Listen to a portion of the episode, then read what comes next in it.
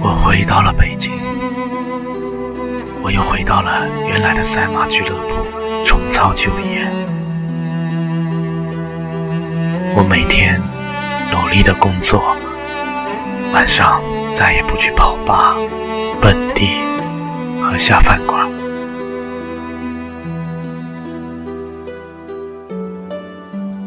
为了多挣一点钱，我还找了一份家教的工作。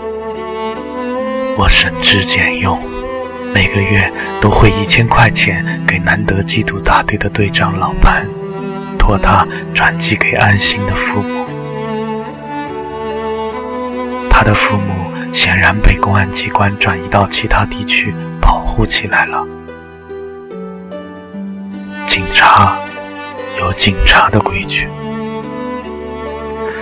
们不便把地方告诉我，但老潘。答应把我的钱和心意都转交过去。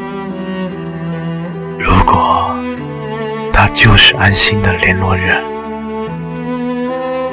我想这些情况安心也应该是知道的。他一定是知道的，因为老潘和我在以后的通话中再也没有劝我别再傻等了。当然，他也从来没有向我透露过关于安心的，哪怕是一点极其微小的消息。这是他们的纪律。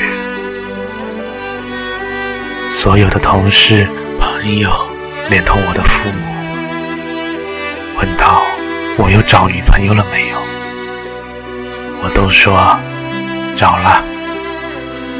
他们一律做出惊讶好奇的神情，问道：“哟，什么样啊？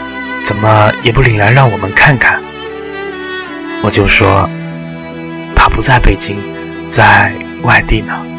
”他们当然还要刨根问底：“在外地？他是干什么的？”我就说：“干什么的？”保密。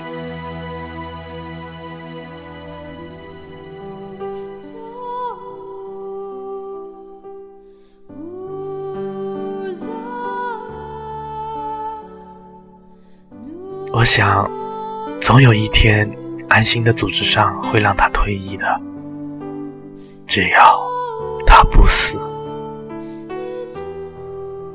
我们总有一天会让他享受一下他应当享受的安定和平的普通人的生活，所以我要等他。